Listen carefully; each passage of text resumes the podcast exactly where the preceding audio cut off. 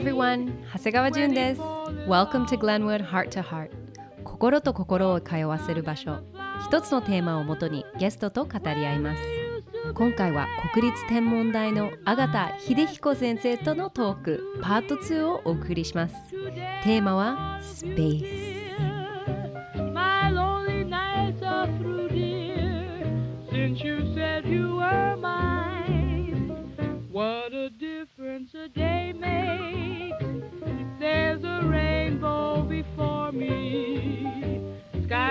Skies above can't be stormy. Since that moment of bliss, that thrilling kiss, it's heaven when you find romance on your menu. What a difference a day made, and the difference is you.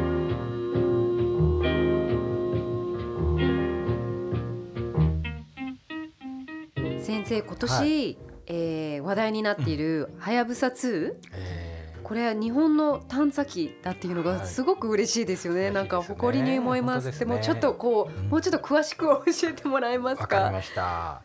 あのはやぶさというまあいわばお兄ちゃん1号機がありますよね。ではやぶさは、あ2010年に、えー帰ってきたんです。今からうん19 9年前かな。えっ、と数年間旅をして、はいえーそれは糸川という名前のちっちゃなちっちゃな小惑星ねちっちゃな星が太陽の周り回ってるんですね。この回って戻ってき太陽の周りに、まそうそう太太陽があってねで、えー水星金星地球あ火星っていう順番でぐるぐる回ってますでしょう。でこの糸川いや今回そのはやぶさ2が行ったリュウグウリュウグウねこのお小惑星っていうのは地球と火星の間をこう回っています。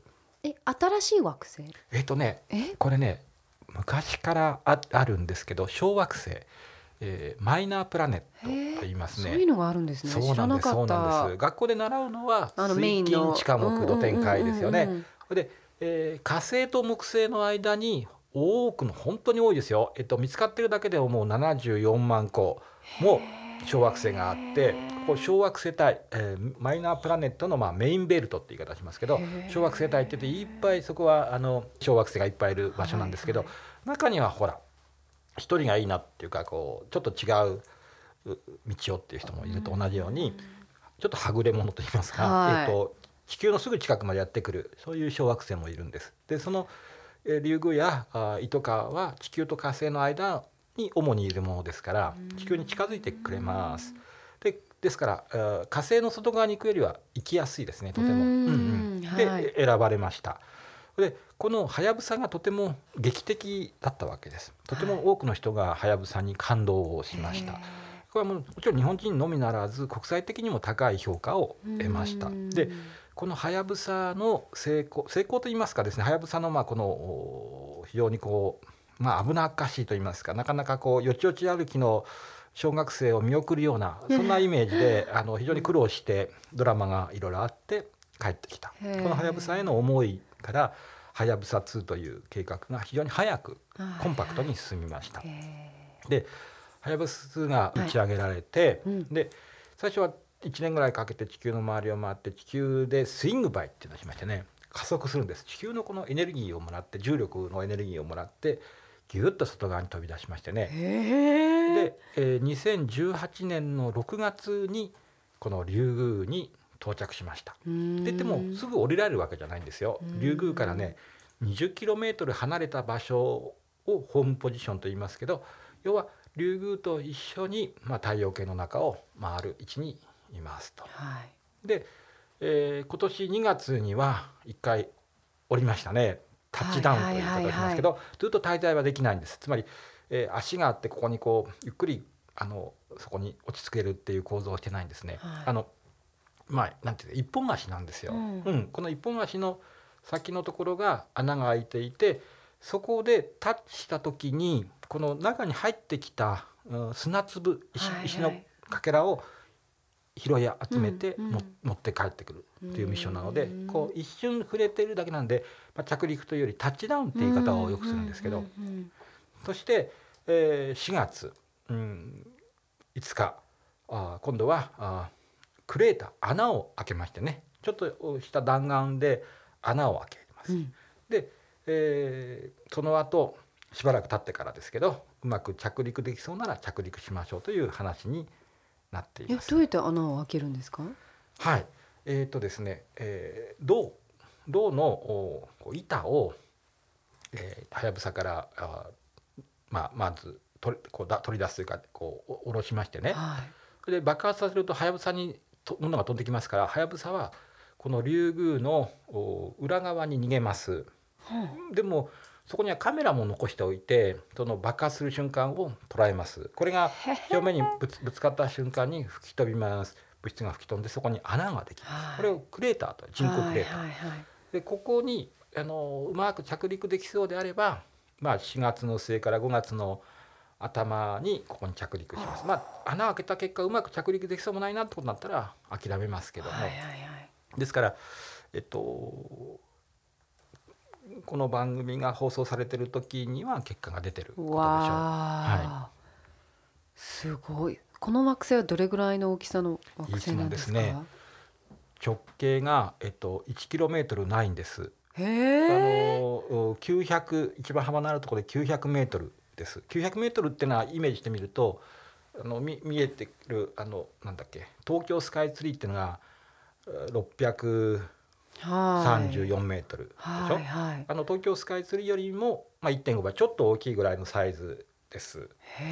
そそそこにピンポイントで降りていくっていうのはものすごい大変な技術なんですけどしかも地球とこう電波のやり取り信号のやり取りをするのにですねそうですね18分ぐらいかかっちゃうんですよ。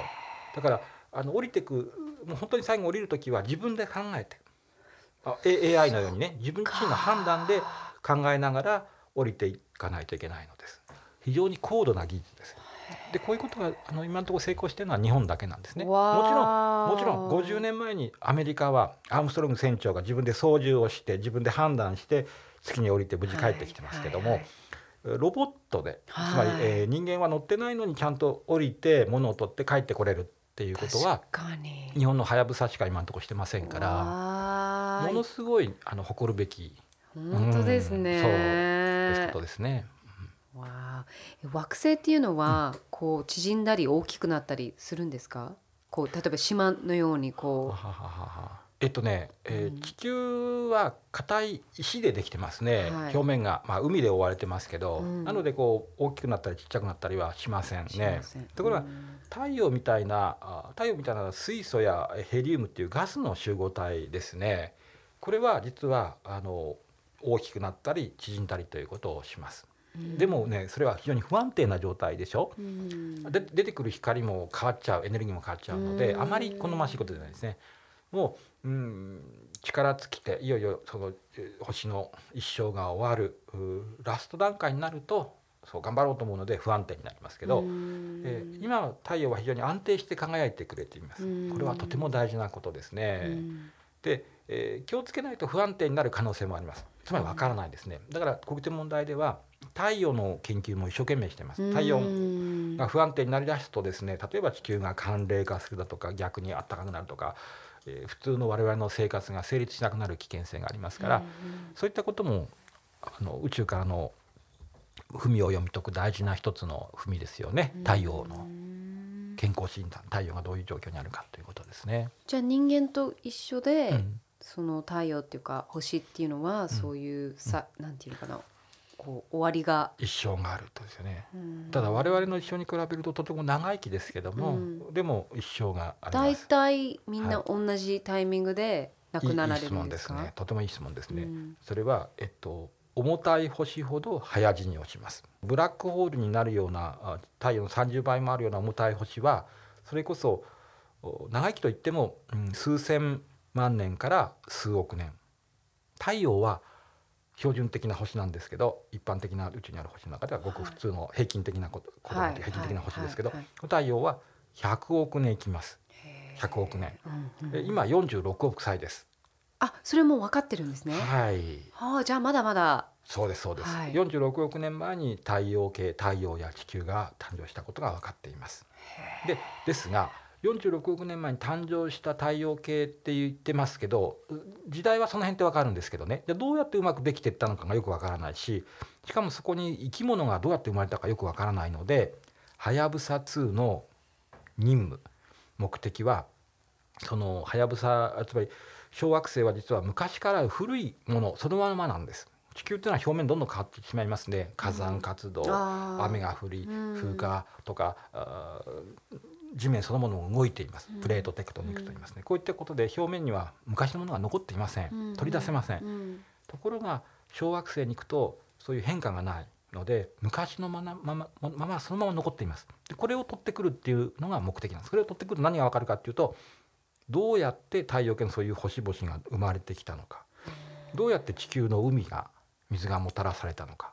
そして私たち生命は一体どこでどうやって生まれてきたのかそういうことを知りたい、うん、全部が解き明かされるわけじゃないけどその手がかりがいくつも出てくる、うん、謎解く鍵が一つ二つ見つかるはず。へえそうなんです。わああのそのいろんな惑星あるじゃないですか、えでいろんなこう顔があるっていうか、えあのそれっていうのはうん太陽との距離でそういう、なんていううまく言えないんですけど。太陽に近いとこほど太陽のあまず地球で我々生活してるのにいろんなエネルギーが必要ですね。今電気もいろんなものを受けてますけど、元はというと全部太陽のエネルギーからなんですよね、うん。つまり太陽のエネルギーによって植物が育ち、はい。動物が育ち、うん。それが昔々育ったのが地面に堆積して石油となり石炭となりとかですよね。だからほとんどのエネルギー源っていうのはあ太陽から来てるエネルギーが基づいています。うん今もこうやって太陽のエネルギーによって太陽電池パネルだとか我々こうやって昼間明るいってわけでしょ？うんこの太陽にうんと近くなると暑すぎるので、うん例えば海の水は全部蒸発しちゃいますね。あだからもしちょっと遠くなる火星よりもちょっと遠いぐらいになっちゃうと今度は全部凍っちゃいますね。宇宙にある星のまあ、自分で光ってる星は除いてその周りを回ってるう惑星とか衛星とか小惑星とかコメントとか多くは氷です。ー凍りついています、うん。うんがほとんどなんですね。ですから太陽に近いか遠いかはうん。とても大きな問題であり、うんえー太陽が逆に今度明るくなりすぎるエネルギーを出しすぎるとかあうん。んまり活動しなくなる。これも大きな我々問題なんです。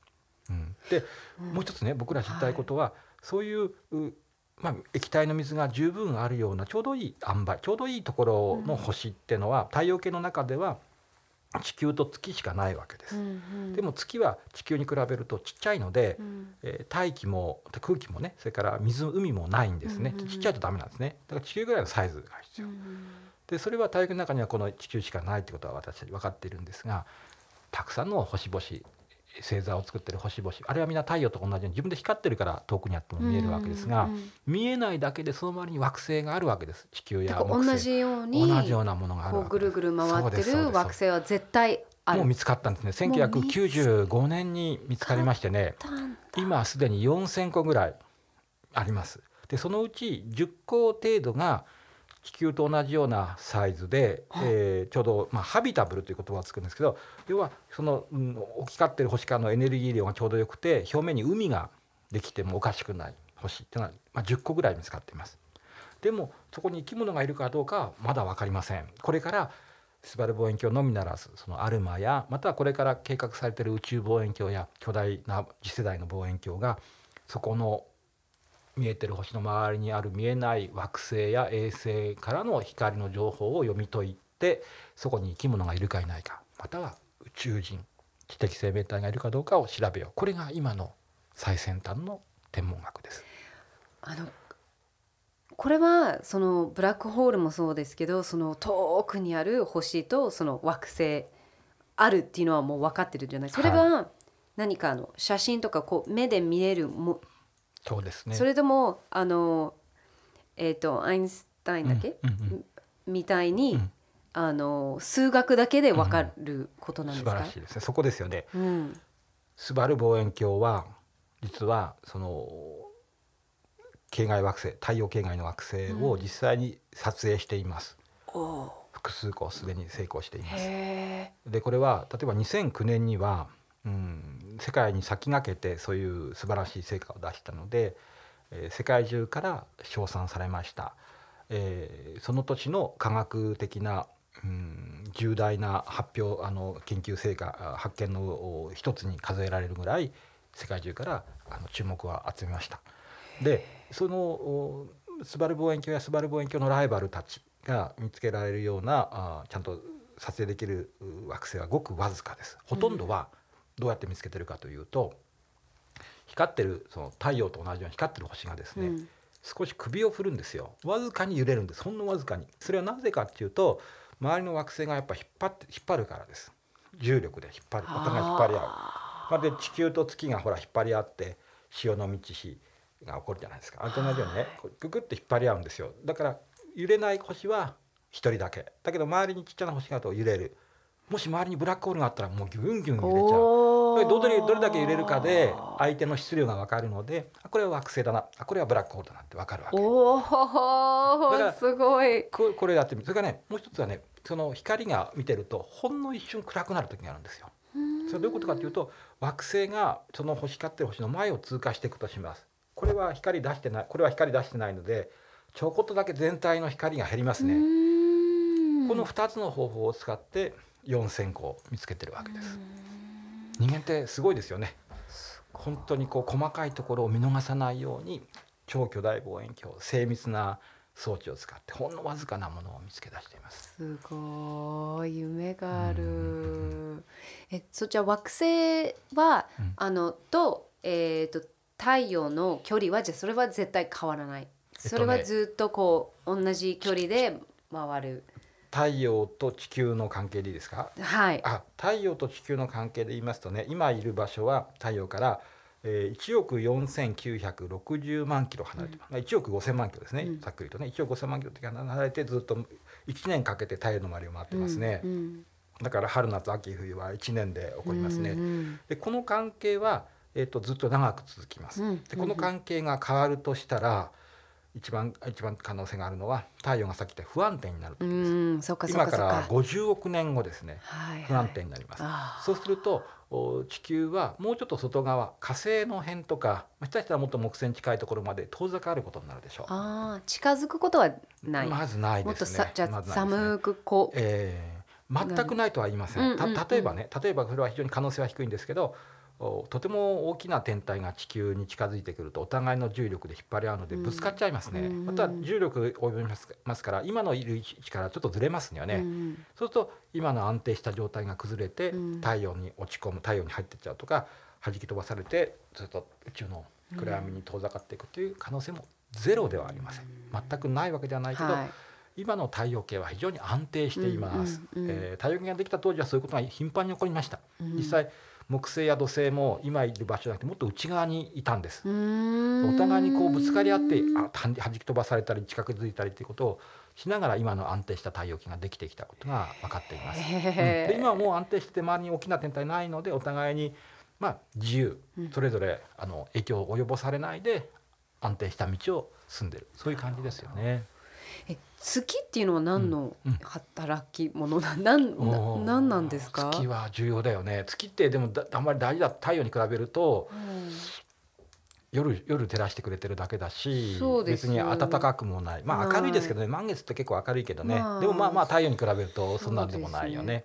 でどの惑星もあるんですか？月？あいい質問ですね。えっと金星にはありません。えっとヴィーナス。ヴィーナス。だから、えーママーキュリーにもありません。マーキュリー、ヴィーナスにはなくて、水星、金星にはなくて、地球に1個あります。はい火星に2個あります。はいはい。木星、土星は60個以上見つかっています。え、だケースバイケース、ケースバイケースね。はいはいはいはいそれで、じゃあ地球の月は何の役割をしているの？役割を役割？役割をしてうんなんかうん私たちが中心みたいに見えてしまいますけど、うんうんでも私たちにとって大事な役割をしてくれています。まずは月がないと地球にもし月がなかったら地球の時点はもっと早かったはずです。一日が早すぎて忙しすぎる。月は地球を引っ張ってくれますので地球の回転をゆっくりにさせる効果を見ました。このためにですね1日が24時間。多分月がなかったら下手したら、えー、と4時間とか8時間とか、うん、1日がとても忙しい。それから月があるおかげで地球の空気が安定しています大風がそんなに来ません、まあ、春一番とかたまにストームもありますけど、例えばつあの月衛星がない金星ではものすごい速さで風が吹き荒れています。とても立ってられません。多分ワニとかヘビのような動物じゃないと生きられないでしょう。風が強すぎて立ってられないから。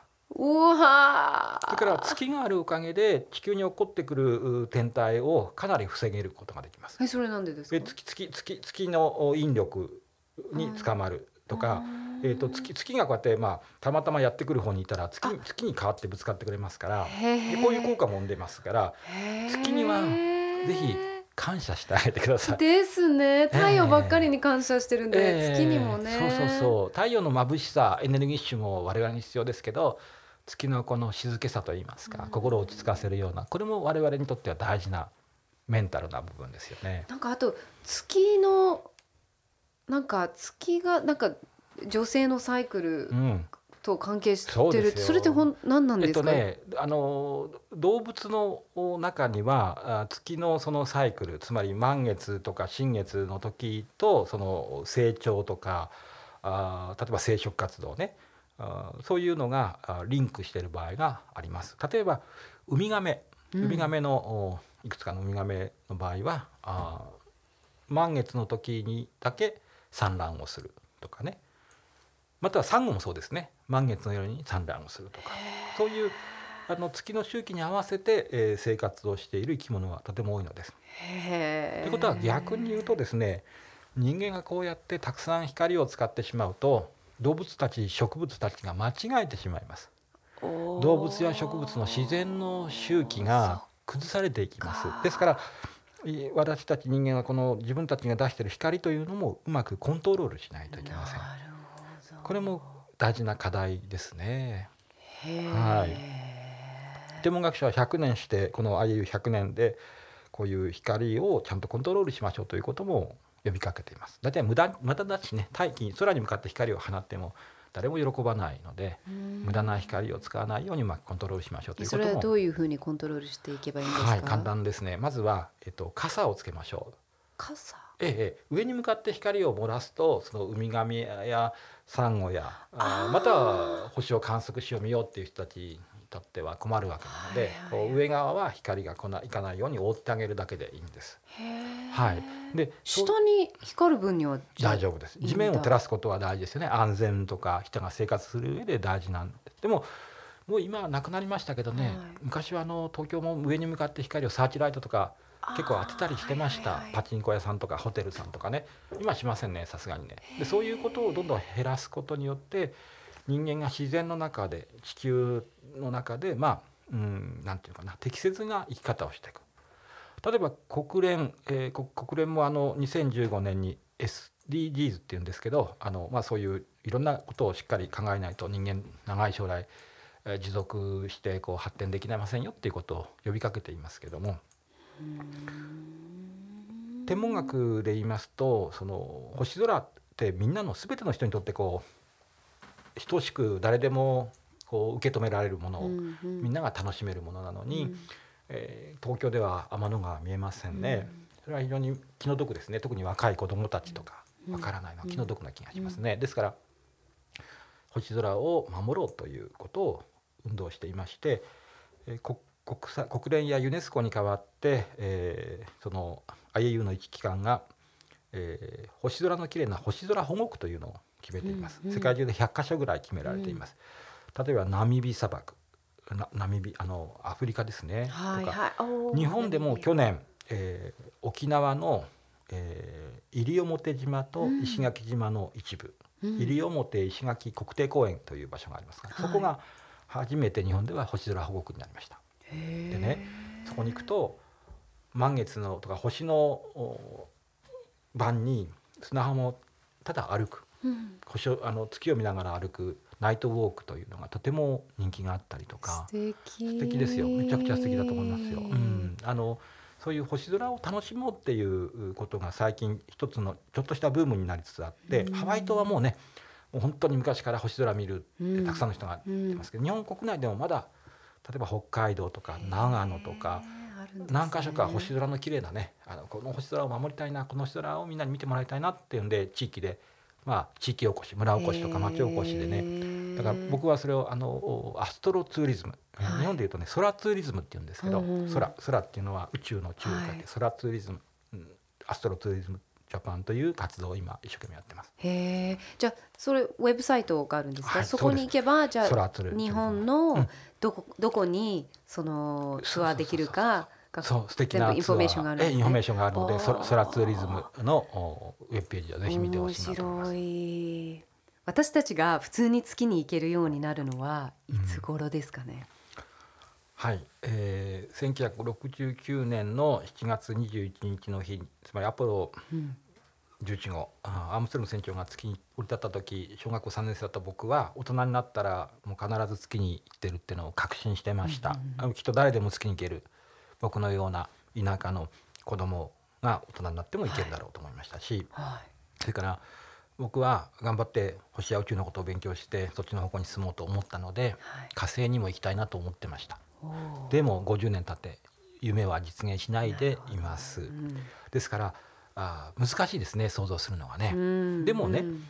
50年経って世の中が大きく変わりつつあります、うん。一つは地球というものをアポロが実際に宇宙船のから人が丸い地球を見たわけです、50年前にね、うんだから地球っていうのがあるとても閉じられた限られたものであるっていうことの認識をこの50年間してきました、うん。このことにより地球の大切さをよく理解する時代になりました。昔はよく分かりませんでした。だから第一次世界大戦とか第二次世界大戦とか核兵器を作ってとか。うん。でも核兵器っていういわゆる核爆弾を落とすともう地球全体が危険だっていうことに気がついたんです。昔はそんなこと知りませんでした。人類は。うん、でも今は自分のことなんですね。敵味方っていう感覚そのものが間違ってるってことに気づきつつあります。まだ完全ではありませんけど昔に比べて良くなってきてるんです実は。とても良くなってきてますよ。だから希望を持ちましょう希望を持ちましょう。そうするとねわ今はいらないことにお金をたくさん使ってるんです人類は。無駄なことに。うん。お互いにいがみ合ったりうん。憎み合ったり防御し合ったり必要以上にねうん。壁を作ったり。うん。だけどもそうそういうものを使わなければ月には多分今そう決断すれば人類が決断すれば、えっと、2年後には普通に行けるでしょ。う5年後にはもしかして誰でも行けるでしょ。うでもさすがにそうはすぐには世の中変わらないのでもっと気長にね我慢しましょうえっと2020年代、えーにこれから10年経たない間に日本も含めアメリカやヨーロッパやあロシアやみんなと協力して月にまた人がおります。うんこれは科学的に、はい、2026年から7年の予定です。今は予定はもちろんずれることあるけど、2026年から7年に。というのは月の周りに新しい国際宇宙ステーションの建設が2023年から始まるからです。地球の周りを回っている国際宇宙ステーション ISS というのがあります。インターナショナルサテライトね。はい。えーこのこれと同じようなそれの7分の1のちっちゃなものですけど月の周りを回り出します。でそこから月に降ります。月の南極に降ります。そこには水があるからです。氷が見つかってるからです。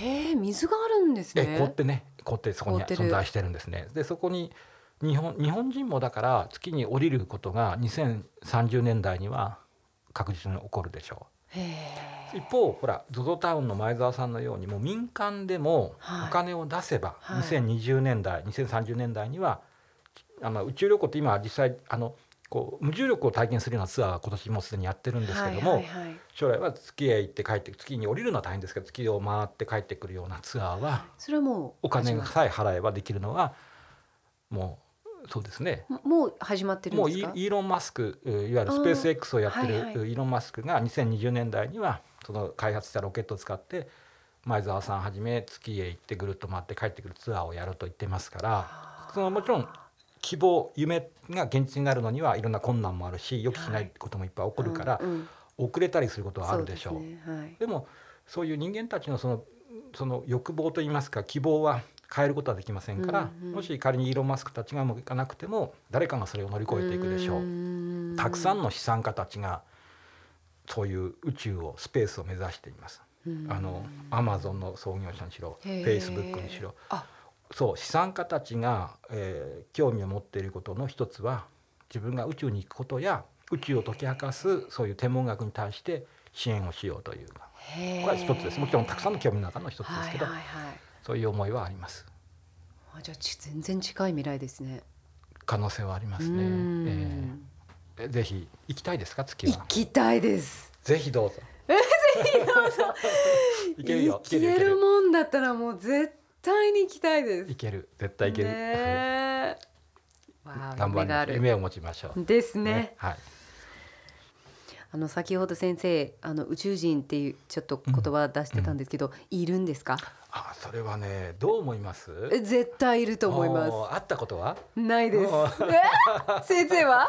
ない。残念ながらでもね宇宙人は必ずいると僕は信じてますよ、ままずねまずねえっとこれ地球にい人がいます、あうん。あつまり例えば僕は長野県で生まれたので長野県人というでしょ、うん、ハワイで生まれましたね、それでねでも、えっと日本人でもありますでしょ？はい。でも日本人っていうのはなんか国国っていうあれだけど今やこんなグローバル地球全体でこういう時代だから我々地球人じゃないですか、うんうん。ねみんなみんな地球人じゃないですか、うん。だから宇宙に我々いるわけですから宇宙人でもあるわけですから、うん。あこの。地球っていう星に今73億人ものうん。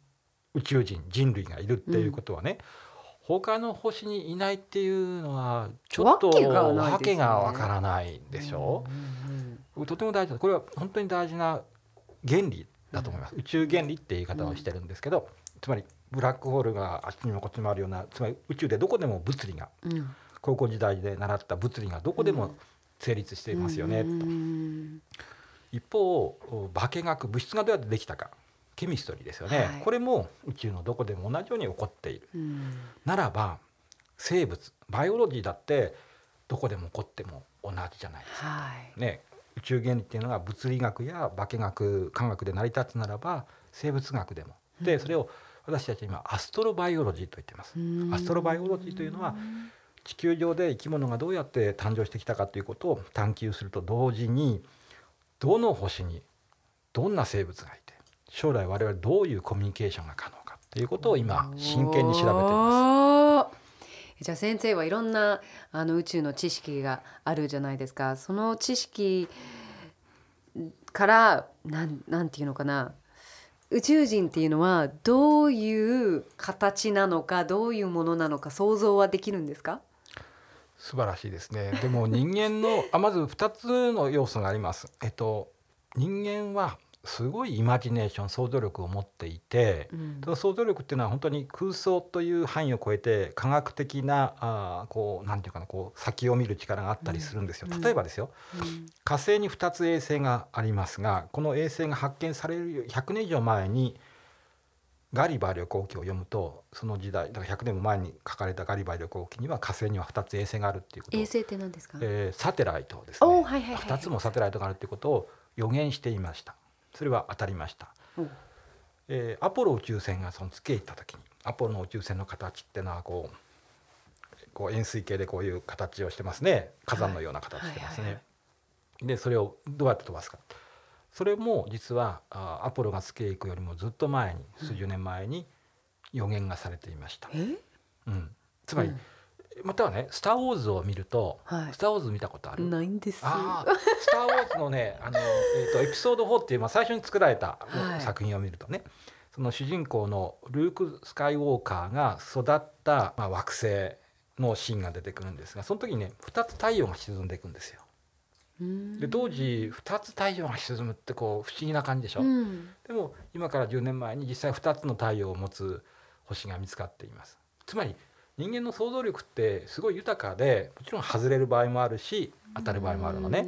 だから宇宙人がどんな形をしているかっていうのはみんな人それぞれこうイメージがあると思います。うんでそれは例えばえ映画や SF の世界でそうですね。エイリアンのようであったりとかうん ET の頭がちょっと大きくて体が火星人のようだったり、そうそうそう でどれか当たるかもしれませんし外れるかもしれませんし我々の想像を超えたこともいっぱいあります。だから、うん。我々の想像の範囲はなんだそんなつまらない想像だったのかと思うぐらいもっと全然違う生き物かもしれませんね。うん。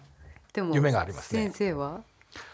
想像をすると、ね、僕の想像はあんまりたの面白くないんです。楽しくないんですけど僕がイメージしてるのは、うん。多分 AI と共存してる生き物というのがきっといるだろうと。なぜかっていうとねなぜかっていうと、えっと、我々は炭素を主成分とする生き物有機物なんですけど炭素と同じようにさまざまなこう複雑な形態を取れるのはケイ素という SI っていう物質なんで元素なんですよ。でこれこれが集まってるのは要はコンピューターや岩石たちなんだけど、これらは、えっと、反応が進むのはうんと時間かかるけど非常に安定しています。でうん。賢くなると人間を超えます彼らは。でそういうう生き物が宇宙にいる可能性がありますけど、我々みたいな有機体もお有機物でできてる炭素でできてる生き物もきっとうまく仲良く暮らしてるんじゃないか、うん。それは僕のイメージでは人間の我々人間の将来のイメージでもあるし他の進化した我々と一緒にコミュニケーション取れるような長く文明が持てたうん。惑星のある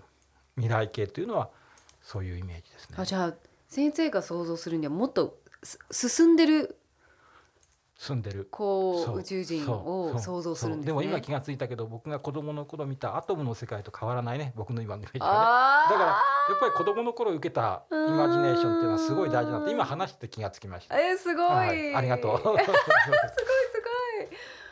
えじゃあ私たちみたいなこういう見た目うん、に近い宇宙人もいると思います？必ずいる。それは必ず。それだってう、うん、この地球うん。地球、うん。と似たような惑す星がきっとあるからですか？そうですね。まあ全く双子の星があるかどうかは分かりません。でうんもたまに街で自分とよく似たなって方に会うことがあるあるでしょう。はいはい同じようにですね地球とよく似たあー性質、うんこう大気の成分とか大きさとかね、うんだったら同じような生き物になる可能性はありますね。不思議。とても不思議なことなんですけどねあの夫婦って長くいるとなんとなく似てくるとこあるじゃないですか。あの犬もそう言い犬もまそうそう。似てくるよね だからねきっとね似て似たような環境にいると似たような生き物に育つ可能性高いと思うんですよう。ん日本足であったり目が2つあったりあこのように立っていてこうやって歩けるようにねでもうん日本足である必要は全くないんですよ自然性は、はい。もし4本の足の生き物がいて知的生命体で構わないしあ足がないかもしれない。例えばイルカとかーあのはいクジラとかの進化系を考えてみるとね、はいはいはいそういう全てがあ海で覆われてる惑星であって進化しているなら、うん。全くこういう歩くという必要はありませんから。泳げればいいので人魚さんのようかもしれませんよね。マーメイドかもしれません。あー。夢をぜひ膨らませてみてください、面白いですね。や私の息子も、うん。あの宇宙大好きだからうんうんうん。4歳なんですはいけど、なんかちょっと一緒にいろいろ想像してみようかな。ねねそう話してみてください。ねえ。あの先生が天文学を通じてみんなに伝えたいメッセージは何ですか？はい。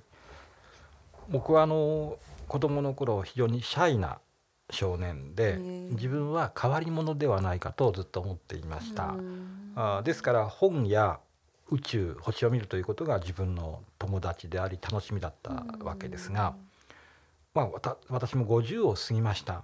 でいろんな自分が見聞きし体現してきたことから分かったことは宇宙を見て星を見て、えー心が落ち着くとか夢を持つとか自分自身のことを深められるのは一部の人だけではなくて誰でもみんな同じなんだっていうことに気がつきました。これはでも最近です正直言って。本当ですか、ええつまり星が好きだというのは宇宙が好きだというのは天文オタク、つまりホビーとして本当にその好きな人たち望遠鏡を担いで星を見てるようなそういうごく少ない人たちの趣味。それはスポーツが好きな人とか音楽が好きな人とかに比べると非常に少数のわずかな人の趣味じゃないかってずっと誤解してたのです。でも確かに世の中そういうところありますが実は全ての人がほぼ全ての人が星や宇宙に興味があって機会があればそういう体験をしたいと思っています。昨年私はある調査をしました。えー、1万人の人を対象にしたあウェブでのアンケート調査です。その結果分かったことをお話しします。はい星や宇宙に興味があってそういう例えばプラネタリウムに行くとか、うんうん旅をしてみるとか、えー日食を見に行くオーロラ見に行くこういう人たちはあー日本で大体800日本日本人の人口って1億数千人なんだけどね、はい。大体850万人ぐらいおです。お。でももし機会があればそういうことにしてみたいと思ってる人があ大人だけですけど4,000万人いました。僕らの調査だと。つまり4,000万人っていうのはまあ大人で数えてますから国民の半分近くの人はもっと私たち関わってるね国際問題の研究者のみならずあそれをもっとこうエンカレッジしたいと思ってるこう、うんそういうムーブメントを起こしたいっていう人たちがもう一頑張りしていくことによって実に4,000万人もの人が自分の興味対象として星や宇宙を楽しみたいと思ってるんです。これはこの20年間30年間まあ例えば平成という時代の中でマイナーなスポーツだったサッカーというのが日本がワールドカップに常に出場するようなメジャーになって野球ベースボールと同じぐらいまたそれを超えるぐらい大人気になっているのと同じように我々はあ星や宇宙を本当に身近に感じるう生き物として宇宙に夢を持ってそれはもう一頑張り。だからみんなこの このあの聞いていただいた人が少しでもこれで星や宇宙に興味を持っていただいて、まあ、一番身近なのはプラネタリウムに出かけるはい。東京にもたくさん素敵なプラネタリウムありますけど、うん。日本中にねありますけど、うん。おさらにはじゃあちょっとハワイ島に星を見に行こうとか、はい。まあ、ハワイ島まで行くの大変だったら北海道や沖縄や長野やそういう星の綺麗なとこちょっと行ってみようかなと、うん。家族で旅をしてみよう、うん友達と行ってみようとか。そうなってくれたら素敵だなと思ってます。素敵な話です。ありがとうございます。あの最後に先生のお話をもっと知りたい聞きたいっていう方にツイッターだったり SNS だったり本だったり何かそうですね。あの、はいツイッターはですね、アガタナオジェ、えっとアアガタは AGATA ですね。でアンダーバーで、えー、ナオジェ NAOJ はいですね。えがツイッターですねえぜひフォローしてもらいたい。はいそれから僕あの子供の頃から本を読むのが好きだったので、まあこのこの年になったので少しでも恩返ししたいなと思って本を書こうと思ってこの、えー春にですね、えー新しいのを出しました「うん人はなぜ宇宙に惹かれるのか」という新書なんですけどね。春に出たばっかりなんですか、はいはいどうぞ。これもまたタイムリー。えーあぜひ皆さん読んでください。わお。今日お話ししたこと結構この本でも触れてますね。はい出版社はですね K4 ビジネス新書ですね。K4 ビジネス新書から出ています。うん、はい。読みやすい新書なので。わすごい。素晴らしいですありがとうございます。あとはウェブサイトとか、うん、国立天文台のはい。ホームページぜひ見に来てください、国立天文台にねいろんな情報が載っています、うんで、えー、観望会星を見るうスターパーティーも毎月毎月やってます。それから楽しい。4D2U のシアターがあります立体視のプラネタリウムです。全プラネタリウムのような全天守のシアターで特別なシアターで立体メガネをして、もう宇宙どこにでもうわ絶対見たい。ぜひお越しください。あと子供向けのものあります？そうですね。あの見学コースの中にはい。太陽系のこうサイズが体験歩いて体験できるようなそういう展示とかはい。いくつか子どもたちがあの観望会は子どもたちもねたくさん来てますね。はい。へぜひ機会があれば。ーいやー今度行ってみよう。はい。ありがとうございました先生。ありがとうございました。すっごい楽しかったです。すごい勉強になりました、僕もすごい楽しかった。ありがとう。よかったです、はい。ありがとうございました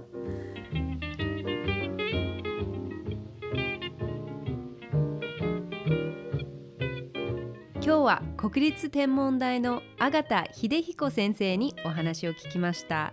先生ありがとうございました。さて最後にお知らせです。このポッドキャストが始まって6月で2年になります。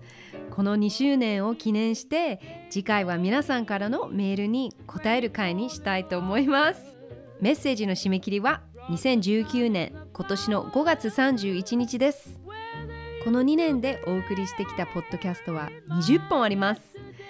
どれが好きだったとかこの先にこんな話を聞きたいというリクエストなども OK です。質問や感想なども気軽に送ってくださいね。